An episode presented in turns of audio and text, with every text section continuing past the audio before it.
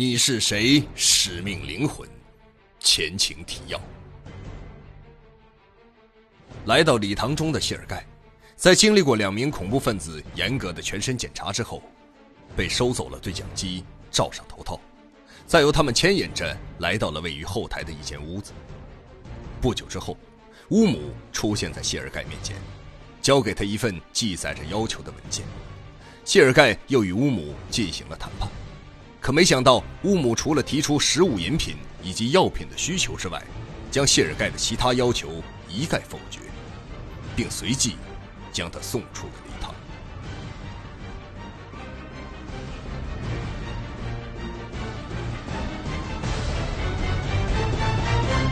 第二章二十三，危机升级。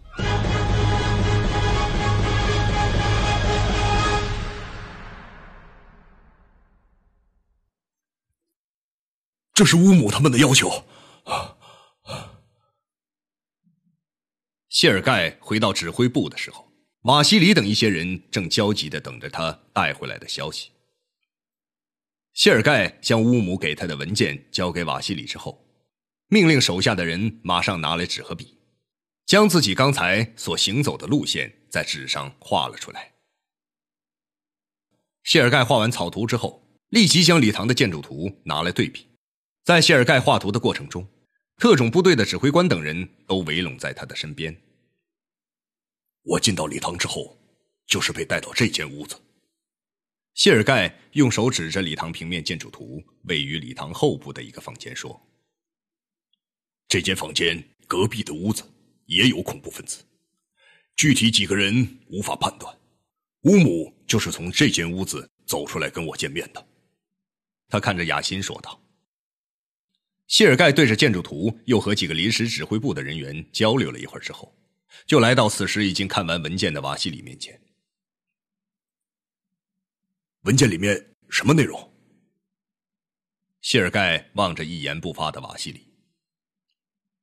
瓦西里表情严肃的将文件递给了谢尔盖。谢尔盖迅速的扫视着带回来的两张 A 四纸，内容也不复杂，不过。谢尔盖和大家的反应一样，看完之后，都沉默不语了。立即把恐怖分子的文件传输给莫斯科。马西里下达了命令。圣彼得堡指挥部中的人都一言不发，默默的看向挂在墙壁上的显示器。显示器的画面已经转换到另一个会议室中了。俄罗斯总统柳京和一众高官们围拢在一张椭圆形的会议桌前，每个人都低头看着刚从圣彼得堡前方指挥部传发过来的文件。柳京首先放下了手中的文件，向实时视频镜头看了一眼之后，说道：“两枚核弹已经核查落实完毕，具体丢失时间目前还无法确定。现在。”正扩大核查每一枚核弹的情况，一旦核查完毕，就向你方面通报。总统稍一停顿，接着又说：“诸位，你们对恐怖分子所提的政治要求有什么看法？”柳京用犀利的目光环顾每一位与会的高官，等待他们的表态。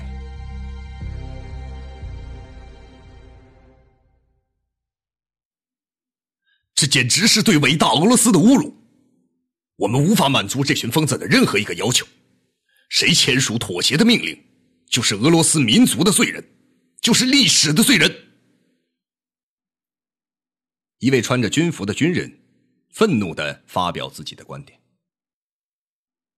这位军人说完之后，会议现场又陷入了可怕的沉寂。柳京点名一名穿着西装的高级官员。要他说说自己的观点。假如恐怖分子所说的核弹已经隐藏在莫斯科和圣彼得堡某处这一情况属实，我们捍卫尊严的代价是俄罗斯人民无法承受的。我们今天到场的每一个人都没有那样的权利。在我们没有排除恐怖分子的核威胁之前，我们只能采取拖延的战术，与恐怖分子周旋，或者委屈的接受这群疯子在某些经济方面的要求。由于二人不同的观点，产生了巨大的反差，与会的人开始互相争论起来了。谁还有其他不同观点的建议？柳京提高嗓门，打断了两派间互相的争吵。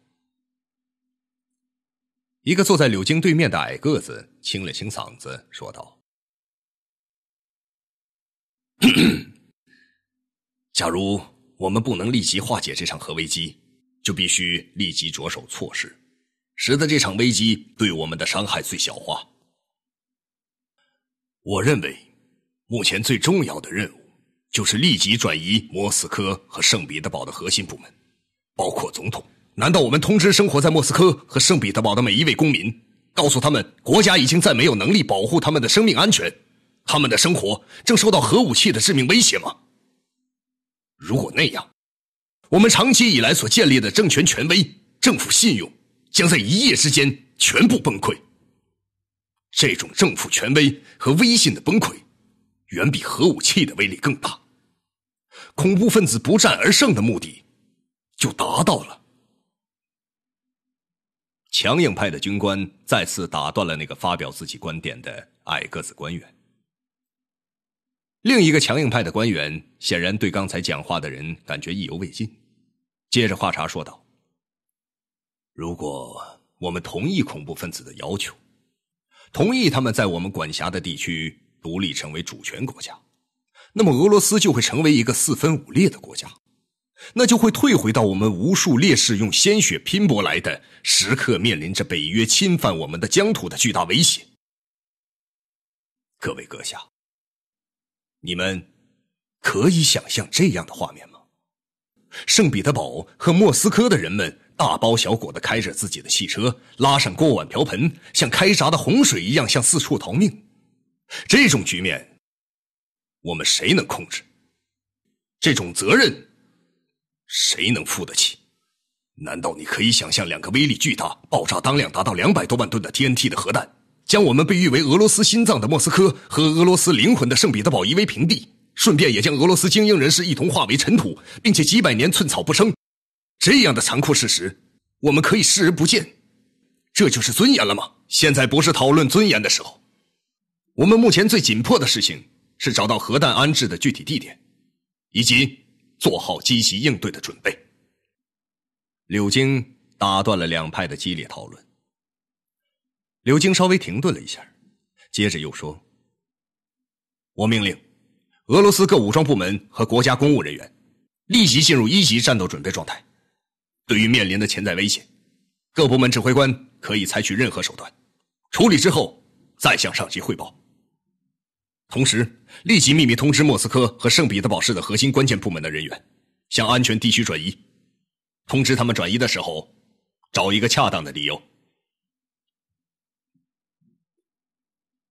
柳京下达完命令之后，又转头对着刚才与圣彼得堡视频通话的那位将军说道：“诺尔斯金将军，我命令你全权处理洛尔核电站危机。”诺尔斯金将军立即站起来，向柳京敬了一个标准的军礼，口中说道：“遵命，马上执行。”柳京又看了一眼手上拿着的文件，继续命令道。立即向主管俄罗斯国家能源部长下达命令，让他在二十四小时之内做好关闭向其他国家输送能源阀门的准备。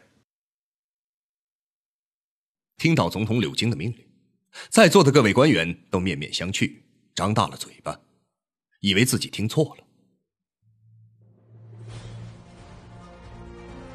在不能确定排除核弹危机之前，我们必须拖延时间，按照恐怖分子的要求。尽管这样做很有损国家的体面，当然，我们要找一个恰当的理由，同时，也要求国家经济委员做好相应措施。我们的时间只有二十四小时，二十四小时之内，如果我们在座的各位不能解决危机，我们每个人都是国家的罪犯，民族的罪人。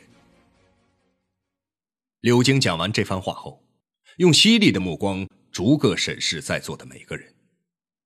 与会的人，有的人低下头默不作声，有的人假装看着手里拿着的文件。总统先生，防核攻击指挥部已经按照您的命令准备好了，我们什么时候转移？总统秘书小声对柳京说道：“为了应对我们无法预测的意外，议会议长和总理先生转移到 A 秘密军事基地。我坚持在莫斯科指挥作战，还请各位不要再劝我了。在伟大的俄罗斯面临危难面前，我选择与莫斯科和伟大的俄罗斯人民共生死。”总统。以不容商量的口吻，下达了最后的命令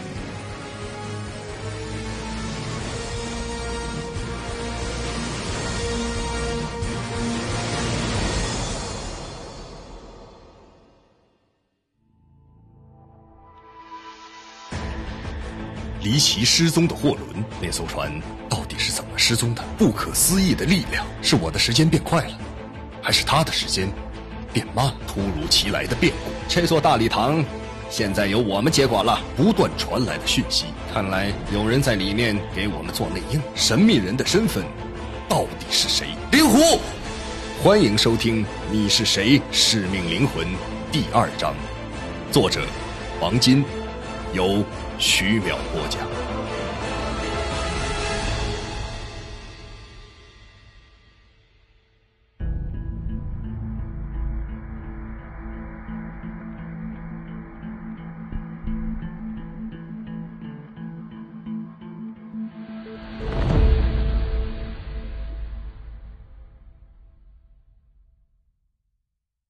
马西里从圣彼得堡指挥部挂在墙壁上的显示屏看到，参加会议的人急匆匆的执行总统命令去了。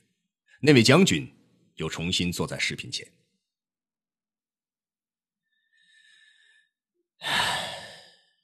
如果我们不能成功粉碎这场即将在二十四小时后爆发的核危机，莫斯科和总统，以及眼前这个指挥部中所有的人，都将牺牲。瓦西里看了看指挥部中的人，内心想到：俄罗斯特种部队阿尔法已经进入战时状态，等待你前线的消息，可以随时准备行动。阿尔法特种部队是一支负责国内突发恐怖事件的部队，这支部队装备精良，训练有素，听从于莫斯科高层直接指挥，在以往的国内重大突发事件中屡立奇功。里面又有新消息吗？得知没有新消息的回答之后，瓦西里陷入了沉思。他内心中评估着里面那个传递消息的人目前的状况。假如这个人能够知道那么多重要的情报，为什么不将具体的核弹埋藏地点告诉我们呢？那个神秘的人又向外面传递什么情报了吗？瓦西里问了问坐在旁边的信息接收官：“呃，报告指挥，目前为止还没有接到新的消息。”信息官回答。正在这时候，一位警官走进指挥部，向谢尔盖报告：“报告长官，药品和食物已经准备完毕，随时可以送入礼堂。我马上就给乌姆打电话，我亲自送进去。”谢尔盖对瓦西里报告道：“乌姆非得要求你亲自送进去吗？”瓦西里问。“呃，嗯，那倒没有这个要求。不过我已经进去了一次，再进去之后，也许还能多了解一些情况。我这次安排两个医护人员，也许乌姆可以接受。不过，在我临走出来的时候。”听到乌姆口中提到“博士”这个词，不知这个所谓的博士是恐怖分子的一员，还是被劫持的人质中的一个？还有，长官，监听到新的对话了。谢尔盖还没有将后面的话说完，那个负责通讯监听的官员立即大声报告道。